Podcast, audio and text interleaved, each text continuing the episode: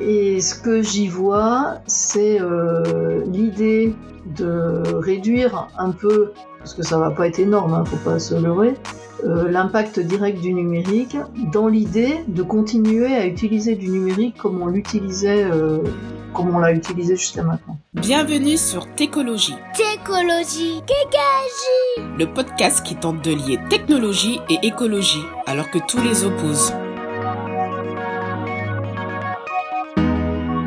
Bonjour à toutes et tous. Euh, Aujourd'hui, je suis vraiment très heureux de recevoir Françoise Bertou.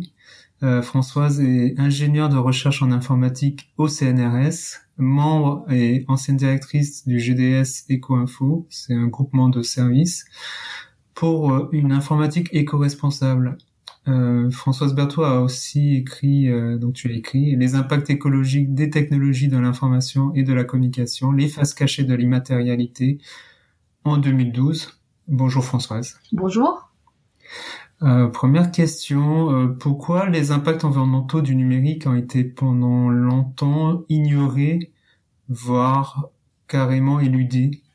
Et ils sont quand même, euh, ils sont quand même pour encore une partie de la population euh, assez ignorés. Bah, la raison principale, c'est que dans nos régions, en fait, euh, euh, ce qu'on voit du numérique, c'est des objets qui sont petits, enfin plus ou moins petits maintenant, et très propres sur eux.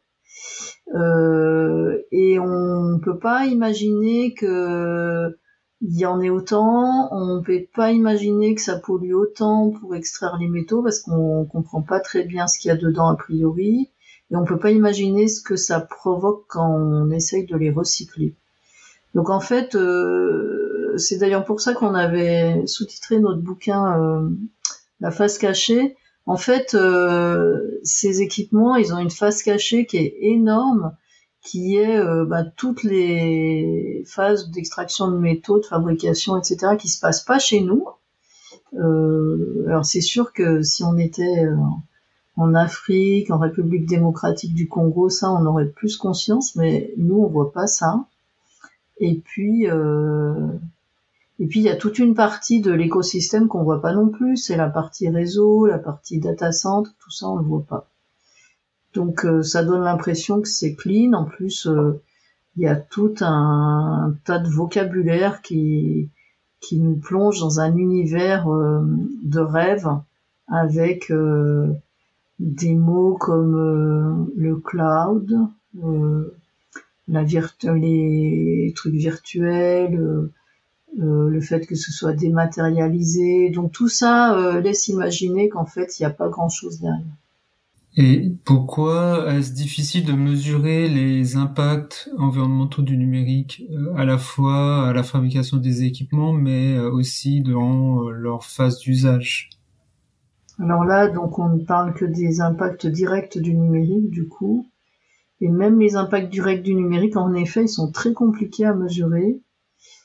Euh, parce que, euh, eh bien, on ne sait pas exactement combien il y a d'équipements en usage à un moment donné. Pour le calculer, on est obligé de faire des tas d'hypothèses.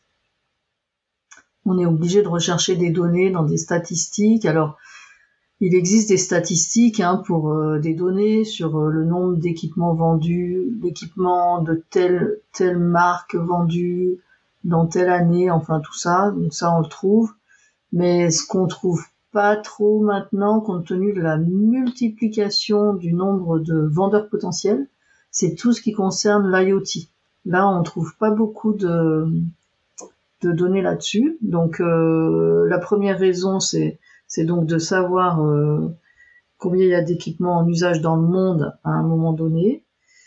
Et puis la deuxième raison, c'est que c'est difficile d'obtenir des données précises sur l'impact de la fabrication de ces équipements. Quand je dis fabrication, euh, je pourrais dire production, ça inclut tout, tout ce qui concerne depuis l'extraction des métaux jusqu'à l'assemblage final.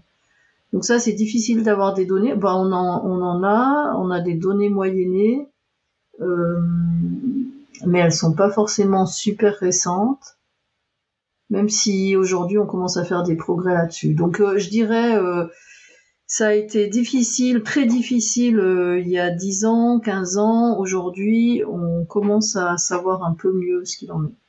Et que penses-tu des nombreuses applications, voire les startups qui se lancent dans la mesure d'impact du numérique?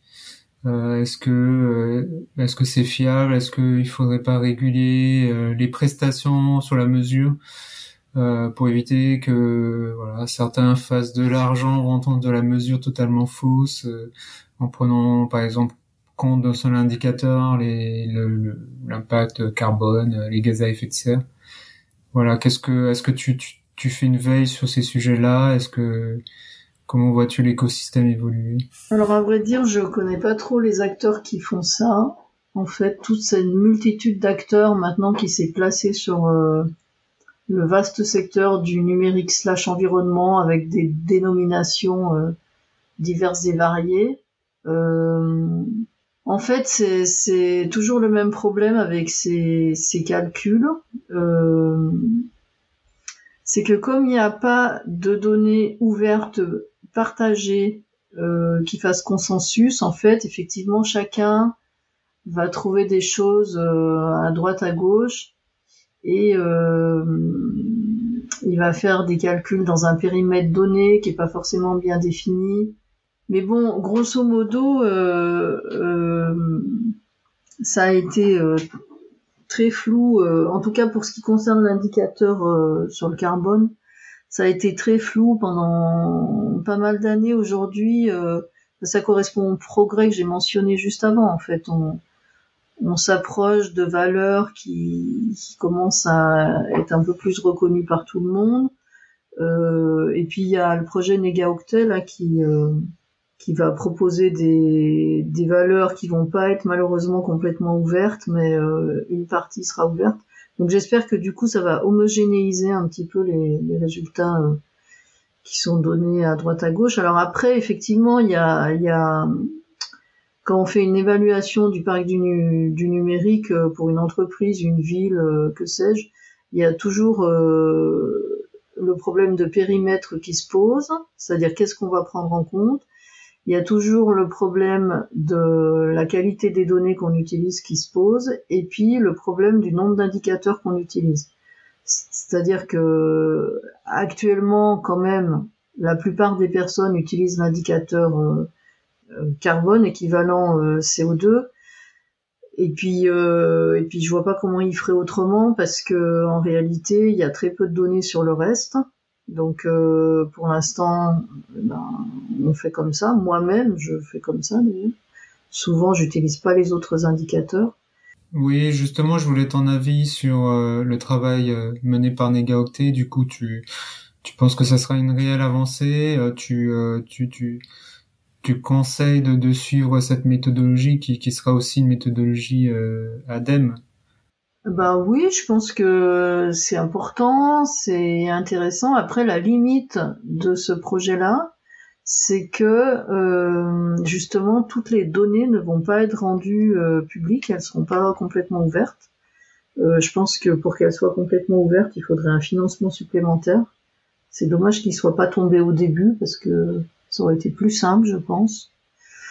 Euh, voilà, mais bon, c'est le début. Après, il faut il faut continuer. Il faut continuer. Et quel niveau de confiance euh, on peut accorder aux données fournies par les constructeurs?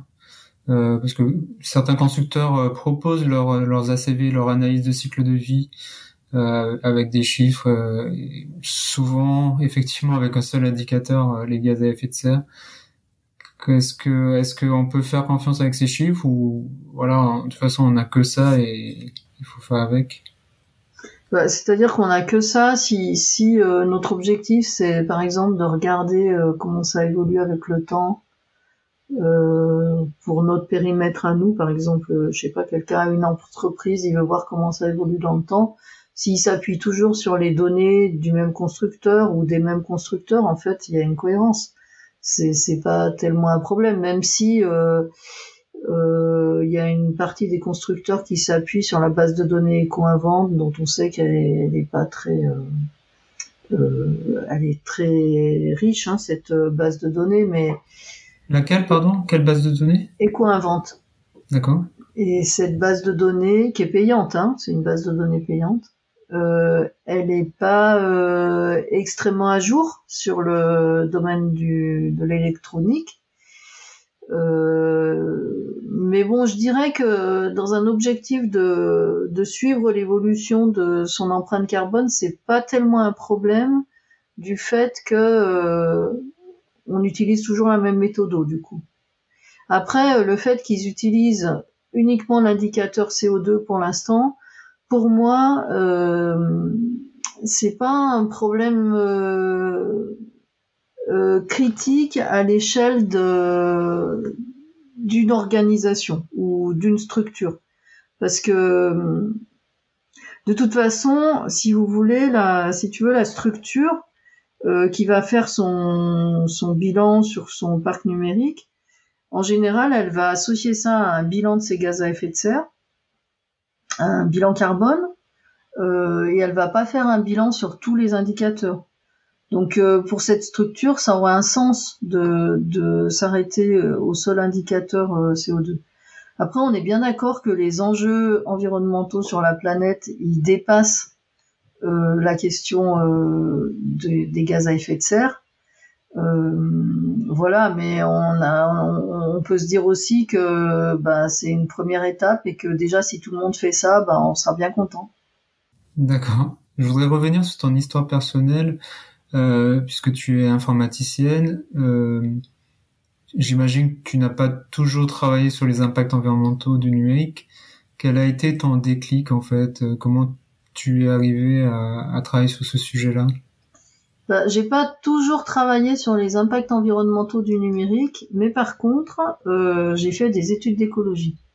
Donc en fait, euh, la question de euh, des enjeux environnementaux, je l'ai en tête depuis très longtemps, hein, puisque maintenant j'ai 58 ans, donc j'ai fait des études quand j'avais 20 ans, donc tu vois, ça commence à faire une paire d'années. mais ces études-là, je les ai je les ai euh, terminés par un, master en, en, biomathématiques, bioinformatique, qui m'a orienté après vers des métiers de l'informatique parce que euh, parce que tu trouver du boulot à ce moment-là et qu'il n'y avait pas beaucoup de boulot en écologie. Euh, et en fait, après, je me suis occupée que d'informatique pendant au moins, je sais pas, 15 ans. Euh, et je, je, gérais des clusters de calcul pour les, les chercheurs à l'université. Et à un moment donné, j'ai pris conscience que les clusters de calcul qu'on installait sur, dans, dans, nos salles, ils étaient de plus en plus puissants et ils consommaient de plus en plus d'énergie. Et euh, je me suis dit, mais en fait, euh, moi, ma salle, elle a une limite. Euh, elle a une limite en capacité électrique et je vais bientôt l'atteindre. Et tout d'un coup, ça, ça, ça m'a fait basculer sur euh, les aspects écologiques, les limites de la planète, etc. Et, c'est suite à ça que j'ai créé avec deux collègues le groupe EcoInfo et euh, qu'on s'est lancé dans cette investigation. Et, comme c'était en 2005, là, ça fait longtemps en fait. À ce moment-là, on n'en parlait pas pas beaucoup. On était vraiment un peu vu de travers. Euh, on était un peu les empêcheurs de tourner en rond. Euh, mais bon, on a continué, on s'est obstiné, et puis, et puis voilà, aujourd'hui, c'est un sujet qui a, c'est un sujet, quoi. C'est un sujet dont on parle. Donc les limites planétaires euh, ramenées à une salle, euh, une salle de serveur, en fait. Ouais, voilà, au début, c'était ça. ok. Euh, tu es plutôt sobriété numérique numérique éco-responsable, numérique responsable, numérique soutenable. On sait que voilà, il y a plein de termes euh, qui ont fleuri ces dernières années. Le, lequel te parle le plus? Bah en fait, euh, moi globalement, j'aime pas trop ces termes. Parce que ces termes-là, ils focalisent la, la, question des impacts du numérique sur les impacts directs, euh, dans leur acceptation habituelle. Euh, c'est-à-dire que si vous parlez de sobriété numérique, toujours, ça concerne que le numérique, ça va, ça va pas concerner euh, les effets indirects du numérique. Euh, si on parle de numérique responsable, et eh ben de la même façon, ça, ça va concerner bah, comment faire pour réduire les impacts directs du numérique. Et en fait, moi, mon, enfin mon discours, ma pensée, mon action, tout en fait, toute ma vie, pas toute ma vie, peut-être pas quand même, mais est dirigé vers faire prendre conscience du rôle du numérique dans les pollutions, dans les émissions de gaz à effet de serre, évidemment de lui-même, de lui-même du numérique, mais aussi de tous les secteurs que ce numérique contribue à optimiser, à accélérer, etc. Donc, euh, par exemple, les flux de personnes, les flux de marchandises, les flux financiers, tout ça. Et je pense que c'est là qu'il y a le vrai problème. Et, et euh, ce qui me décourage, à vrai dire, en ce moment, c'est que il y a énormément de personnes qui se sont saisies des concepts de sobriété numérique, de numérique responsable, euh, tous ces termes-là, là, qui sont un peu en vogue. Et ce que j'y vois, c'est euh, l'idée de réduire un peu, parce que ça va pas être énorme, hein, faut pas se leurrer, euh, l'impact direct du numérique, dans l'idée de continuer à utiliser du numérique comme on l'utilisait euh, comme on l'a utilisé jusqu'à maintenant. Si tu veux, moi, mon, mon, inquiétude ou euh, ce qui me met un peu mal à l'aise sur ce sujet aujourd'hui, c'est que pendant des années, j'ai parlé de ce sujet-là, mais, mais quand j'en parlais, c'était, c'était plutôt dans l'idée d'ouvrir une fenêtre euh, sur ce qui se passait dans le monde lié au numérique ou pas d'ailleurs. C'était de montrer comment ce numérique, il est très emblématique de la société aujourd'hui, avec euh, cette volonté de croissance, d'innovation, de tout, tout ce qui est colporté là derrière, de progrès, euh, une certaine forme de progrès, etc., euh, etc. Et j'avais pas dans l'idée, pendant toutes ces années, de juste pointer l'impact du numérique.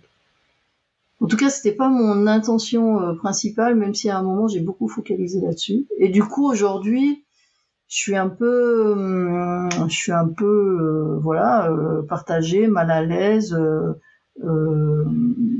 par rapport à ce discours, à ce discours ambiant qui essaye de, de vendre du numérique soi-disant responsable pour faire encore de la même chose.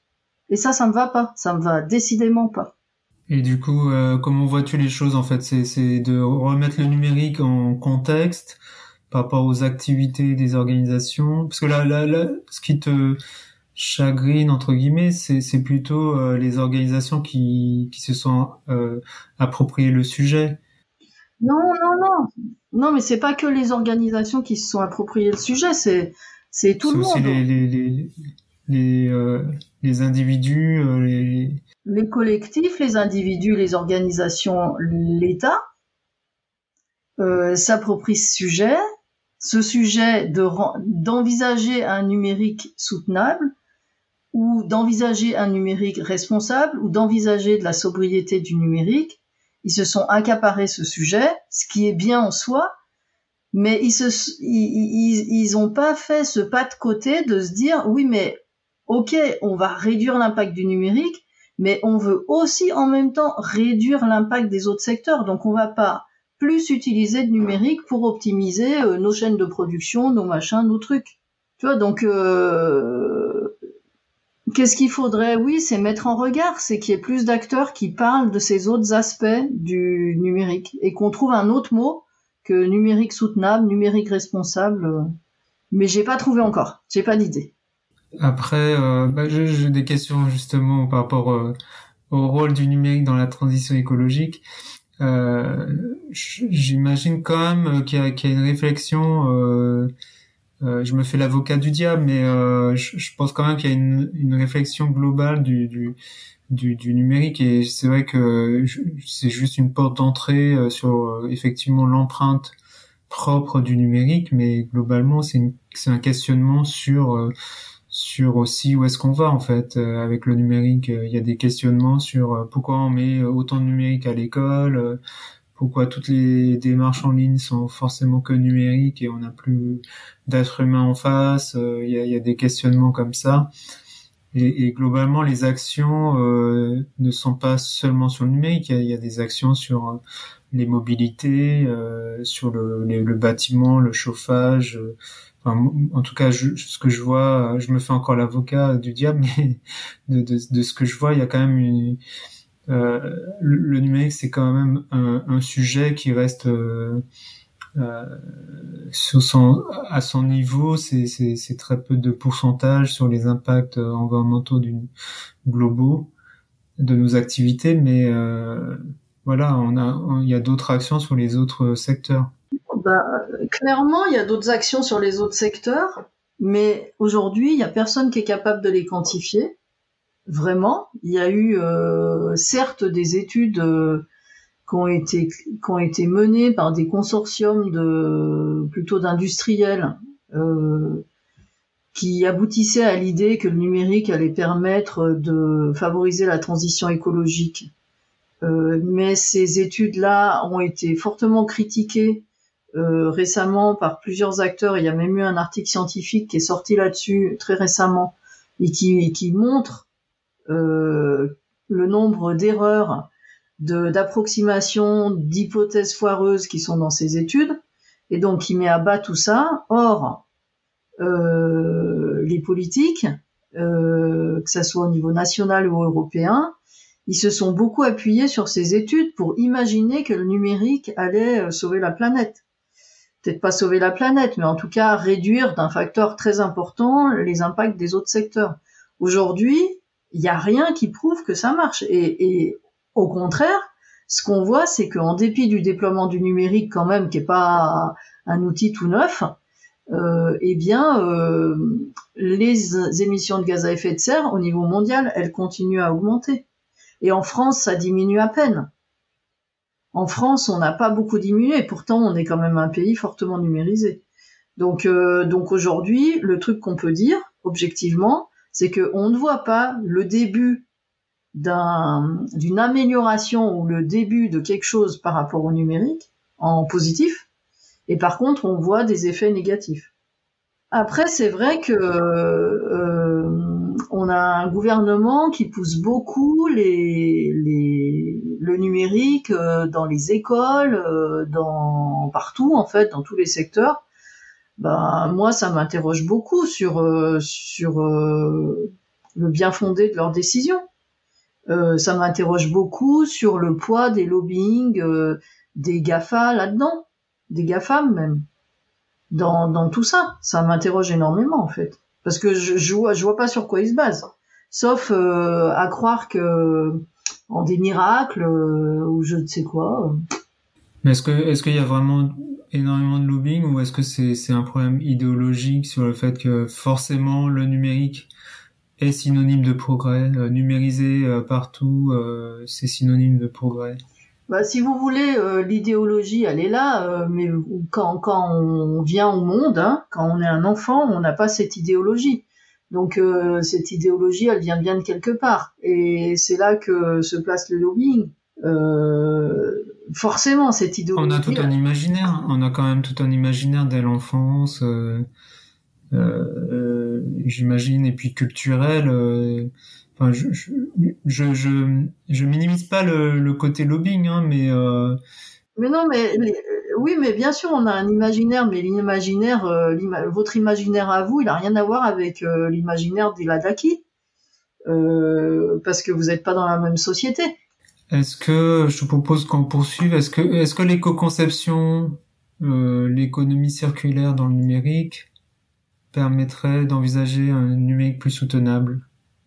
Alors l'éco-conception, euh, oui, euh, à condition qu'on mette dans le mot éco-conception aussi la partie optimisation des codes utilisés des applications utilisées. Mais oui, ça peut participer. À cette condition-là, hein, je, je, le mets en premier parce que parce que ce qu'on voit souvent, c'est qu'il y a plein de considérations sur euh, euh, les équipements utilisés, euh, je sais pas, euh, tel déploiement, le nombre de smartphones qu'on va devoir utiliser, ou etc., etc. Et il n'y a pas tellement aujourd'hui, je trouve, hein, je lis pas beaucoup de choses, à part dans pour des codes scientifiques, je ne lis pas beaucoup de choses sur l'optimisation des codes, euh, qui, comme tu le sais, euh, euh, sont des couches, les gros codes, hein, les systèmes, les, gros applicatifs, sont des couches de codes qui sont rajoutés les uns sur les autres euh, qui se corrige, euh, une couche corrige des bugs de la couche du dessous, etc. Mais on revient jamais à la première couche pour corriger les bugs euh, initiaux. Et ça, c'est extrêmement inefficace. Donc oui, l'éco-conception, mais à condition de partir de là. Justement, mais il y, y, a beaucoup de, il n'y a pas vraiment de consensus là-dessus, effectivement, où l'optimisation du code, enfin pour moi je serais plutôt de ce bord-là où pour moi l'optimisation du code ça fait pas partie de l'éco-conception, ça fait partie du travail euh, normal euh, des équipes de développement en fait. Euh, et, et c'est plus de l'optimisation, la performance et et là-dessus effectivement il y a, il y débat il y a, il y a parce que les, conceptions c'est vrai qu'on parle beaucoup de réduire les ressources informatiques, de réduire la, contribution à l'obsolescence des équipements. On parle beaucoup de questionner les, usages, les besoins en amont, etc. Effectivement, mais euh, globalement, euh, l'optimisation, c'est c'est euh, l'optimisation du code, c'est quand même quelque chose de prérequis en fait pour l'éco-conception, c'est et même pour n'importe quelle conception finalement. Et, on parlait d'héritage culturel, on hérite aussi d'un héritage informatique aussi par rapport aux systèmes d'exploitation qui sont qui sont très très lourds. Euh, effectivement, comme tu dis, euh, il y a des couches de surcouches, etc. Quand on met à jour les systèmes d'exploitation sur nos téléphones, bah ça ça rame. En tout cas, bon, ça commence à s'améliorer un petit peu, mais pas. Il y a quand même beaucoup. De... Enfin, l'obsolescence des équipements est surtout due à l'obsolescence, enfin en tout cas au, au, ralentissement logiciel. Je sais pas si tu es d'accord avec oui, Oui, oui, je suis complètement d'accord avec affirmation. ça. Ouais, je suis complètement d'accord avec ça. Et euh, c'est vrai que tu as raison, on pourrait considérer que la partie optimisation de code, elle fait pas partie de l'éco-conception, mais après, il y a, y a, une question de, de mode. Tu vois, aujourd'hui, euh, une entreprise, pour une entreprise, ça fait vraiment euh, classe de dire qu'elle va faire de l'éco-conception, du design, euh, machin. Par contre, une entreprise qui déciderait de demander une subvention pour revoir ses applicatifs ou demander, je sais pas, un prêt à la banque pour optimiser ses codes, il y a peu de chances qu'elle l'obtienne par rapport à faire de l'éco-design. Euh, du coup, euh, peut-être que ça pourrait être le rôle de, des gens qui promeuvent euh, l'éco-conception que d'insister sur cette partie d'optimisation de code. Ok, euh, c'est quelque chose à creuser euh, aussi sur sur tout ce qui est l'obsolescence finalement l'obsolescence programmée ou, ou, pas programmée, c'est juste que on subit une obsolescence due au fait que le logiciel est, il, fait ramer nos équipements. Euh. Après, euh, sur l'obsolescence, nous on parlait plutôt d'obsolescence systémique que d'obsolescence programmée. Parce que ce qui se passe, c'est que certes, les, les développeurs d'applications, ils ont une part de responsabilité, mais aussi les développeurs de hardware, en fait. Parce que comme les développeurs d'applications, ils savent que les développeurs de hardware vont faire mieux euh, dans la suite, ils, les développeurs d'applications, ils sont pas non plus incités à faire attention. On pourrait renverser complètement le truc euh, en, proposant, alors euh, euh ça n'arrivera pas de façon volontaire, mais en proposant que les, les constructeurs de hardware, ils ils, ils, fassent des équipements moins performants, plus durables mais moins performants.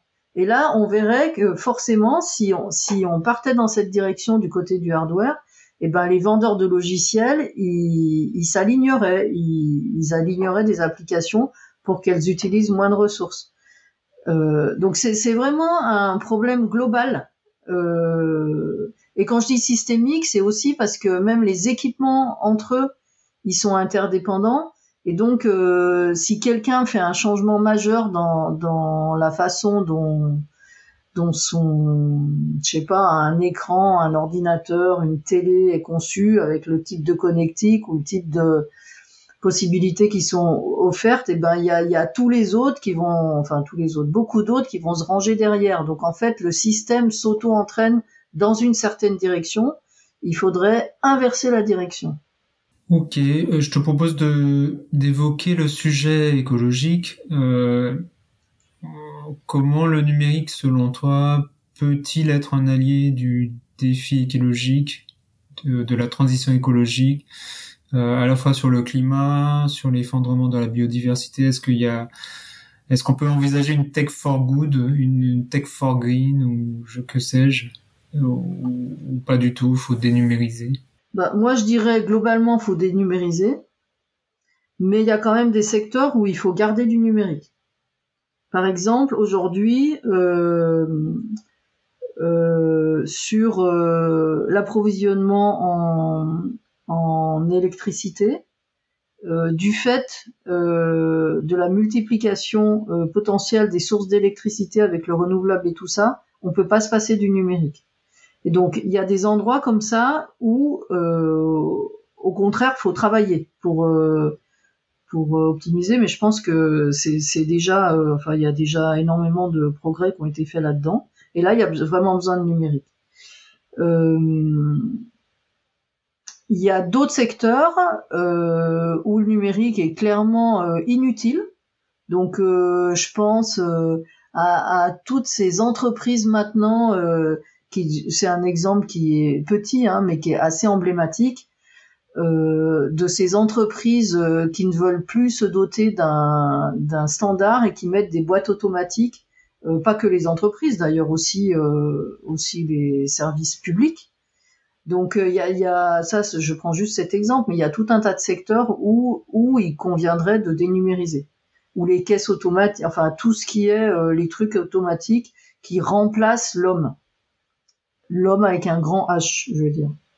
Je te donne un exemple euh, dans ma cantine euh, au travail. Euh, on a, ils ont remplacé les personnes tout à fait adorables par une espèce de machine qui dit pas bonjour bien sûr et tu places ton plat et ça, ça scanne ce qu'il y a dans dans ton plateau et ça, ça dit qu'il y a un entrée plat dessert et, et bonjour au revoir. Enfin, il y a surtout pas bonjour ni au revoir.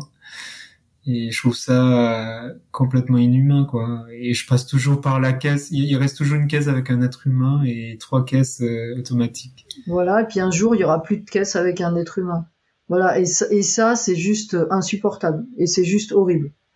Voilà il y a plein d'endroits comme ça moi quand je vois euh, moi je suis élu euh, quand je vois que comment la mairie et puis j'essaye de lutter contre en fait hein. Euh, la mairie euh, essaye de tout euh, numériser, ça me met hors de moi parce que il y a des tas de personnes, elles peuvent pas. Moi, je vois ma mère, elle a 84 ans, il y a aucune chance qu'elle se mette au numérique. Et puis, quel sens ça aurait? Donc, c'est moi qui lui, fais toutes ces toutes ces manips. Mais il y a des gens qui n'ont pas des enfants pour leur faire ça. Je, ça, ça. Ça me met vraiment en colère parce qu'il y a vraiment beaucoup d'endroits où c'est parfaitement inutile. Après, dans les autres endroits où, euh, où euh, le numérique a été et est euh, indispensable, c'est par exemple bah, sur les travaux par rapport au réchauffement climatique. C'est sûr que on n'aurait pas on n'aurait pas de numérique, on n'aurait pas les simulations qu'on a. Cela dit, euh, peut-être que si on n'avait pas de numérique et si on n'avait pas fait, euh, qu'on n'avait pas généré autant de gaz à effet de serre, on n'aurait pas besoin non plus de ces simulations. Donc on, a aussi créé la situation dans laquelle on est, dont le numérique est un peu en ce moment euh, le, le, truc qui émerge. voilà. Après, moi, je je vois pas tellement d'autres secteurs où le numérique, hein, par rapport à l'environnement, hein, présente un intérêt. Pour le télétravail? Bah même le télétravail, le télétravail. Euh, ça, dépend de quelle activité, tu me diras. Non, mais ça dépend dans quelle activité, ça dépend euh, des, des, effets indirects, parce que même le télétravail, euh, il y a eu un papier de l'ADEME là qui, qui montrait que le télétravail pouvait être éventuellement positif euh, si euh, les entreprises mettaient en, en place des flex euh, bureaux, c'est-à-dire que il y a jamais tout le monde en même temps dans l'entreprise, mais ça veut dire quoi ça? Ça veut dire que du coup il y a plus de collectif. Euh, donc on va on va au devant de d'autres problèmes qui sont qui, qui on déshumanise aussi à cet endroit-là.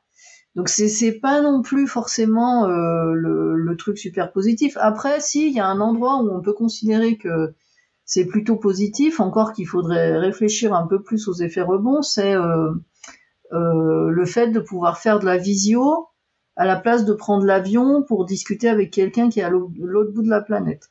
Donc ça, effectivement, aujourd'hui, ça reste un gros avantage en termes environnementaux. Faut-il réguler le numérique? On voit, on va passer euh, pas mal de propositions en ce sens, propositions de loi. Il y a eu un petit peu euh, la loi AGEC avec l'indice de réparabilité, etc. Oui, alors parlons-en de l'indice de réparabilité. Donc j'ai une bonne blague à ce sujet-là parce que euh, il se trouve que mon mari qui change de téléphone tous les tous les 7-8 ans, il a eu besoin d'acheter un nouveau téléphone. Et donc on est allé dans une enseigne très très connue euh, et euh, il regarde tous les téléphones et il demande au vendeur de façon innocente, j'étais avec lui, euh, mais en fait c'est quoi cet indice de réparabilité euh, Qu'est-ce que ça dit? Et le type lui répond le plus sérieusement du monde, en fait on s'en fiche. Ça c'est pas sérieux, ça, on sait pas ce qu'il y a derrière. Ok, donc j'ai essayé de lui faire un petit peu de formation, mais sans être convaincu d'avoir réussi à obtenir quelque chose, mais en tout cas, euh, il s'est rendu compte qu'il pouvait pas dire ça quand même comme ça. Euh. Mais ce que je me suis dit, c'est qu'un truc, d'ailleurs, sur l'indice de réparabilité qui pouvait être fait, ça serait juste de mettre un hashtag euh, qui, qui pointe sur la page qui correspond au téléphone et qui dit pourquoi il y a cet indice de réparabilité. Un QR code, tu, tu veux dire? Oui, oui, oui, un QR code pas mettre juste le, oui, pardon, un QR code, pas mettre juste une note, mais un QR code. Les gens qui vont acheter un smartphone, souvent, ils ont déjà un smartphone. Donc, ils peuvent scanner le QR code et ils peuvent savoir. Ou alors, euh, faut mettre une fiche à côté où il y a écrit euh, pourquoi il y a cette note. Sinon, ça sert à rien, je veux dire. Les, les, surtout quand ces notes-là, si, si tu veux, euh, autant le ABCD de l'énergie d'un frigo, ça on comprend tout de suite parce que c'est mono-indicateur en fait, c'est juste l'énergie. Mais ces notes-là, il y a, y, a, y a plein de choses derrière. Les gens, pour avoir confiance dans une note, ils ont besoin de savoir ce qu'il y a derrière. Donc, euh, donc il faut, il faudrait qu'il y ait visible à côté du prix ou alors avec un, un hashtag le, le descriptif. Voilà, ça c'est le genre de petites choses. C'était pas grand chose à faire en plus, mais du coup, ces notes-là, ça reste inopérant. Après, il y a d'autres choses en cours. Hein. Il y a Après, c'est un début. Après, c'est un début. C'est encore en phase euh, d'expérimentation. Ça peut s'améliorer. Oui, c'est bah, quand même une bonne avancée, euh, Françoise. Du coup, je, je donne une suggestion d'amélioration. On transmettra au ministère de la Transition écologique. Très bien. Transmettez. mais non, mais c'est une bonne avancée, mais mais euh, mais ça va Mais pas jusqu'au ma question, bout, tu vois. ouais, ma question était plus générique. Faut-il euh, réguler le numérique? Oui, il faut réguler le numérique.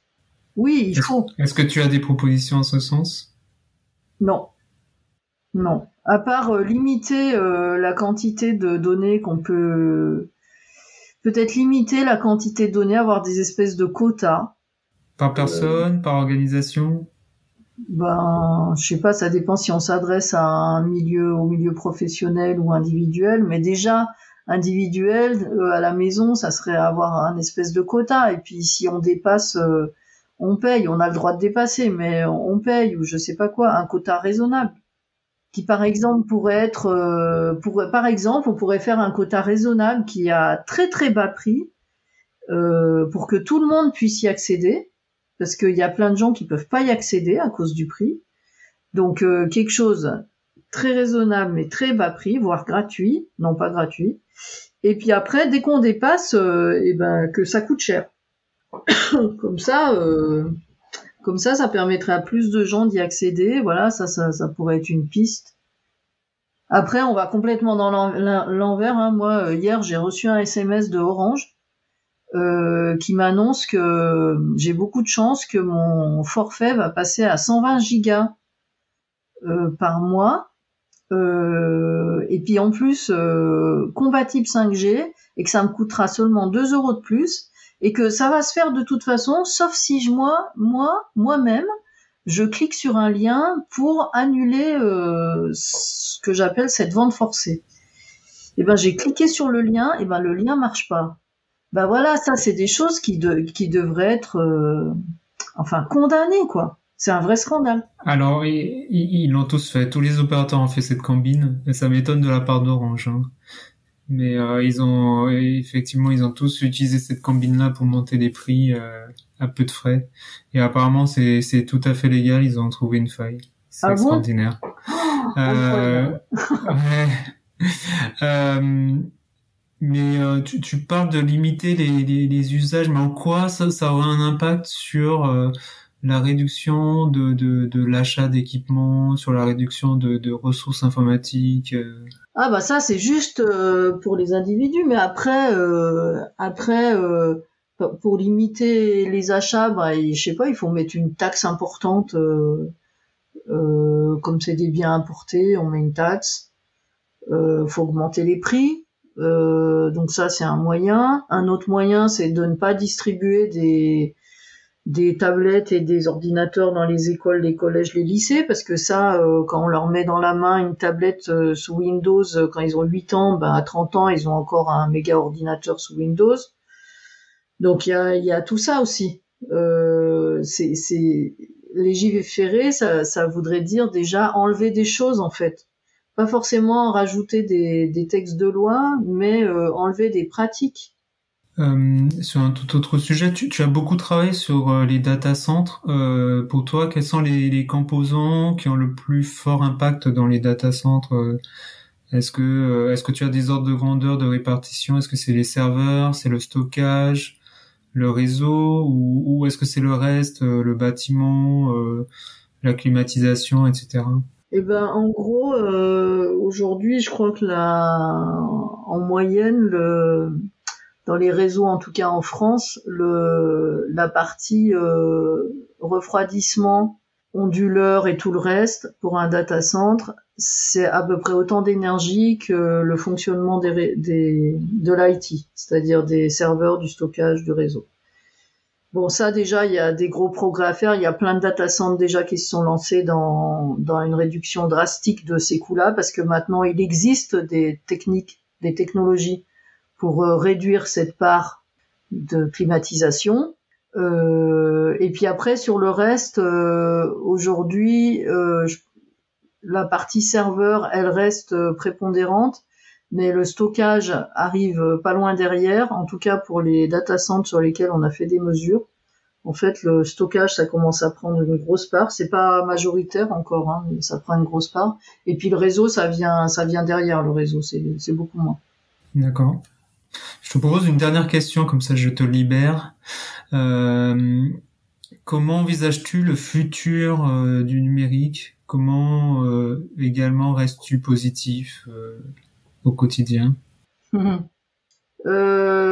Moi, ce que je voudrais, c'est qu'on invente un numérique qui soit plus résilient aux ruptures d'approvisionnement qui vont se produire de partout dans les années qui viennent, les dizaines d'années qui viennent et du coup, euh, je reste positive parce que euh, là, je vois bien que les choses bougent. Je vois bien qu'il y a des organismes de recherche qui ont vraiment euh, pris la mesure des choses, des organismes de recherche importants et qui commencent à faire bouger les lignes. Et je pense que ça pourrait bien advenir des systèmes d'exploitation qui prennent pas une telle quantité de mémoire euh, et qu'on puisse revenir à des choses plus raisonnables euh, sur le plan de la consommation de matière. Voilà. Et puis sinon, je reste positif parce que je crois en l'homme, fondamentalement. Je crois en notre humanité. Et euh, j'ai tous les jours des expériences comme ça qui, qui me font croire à, à notre humanité.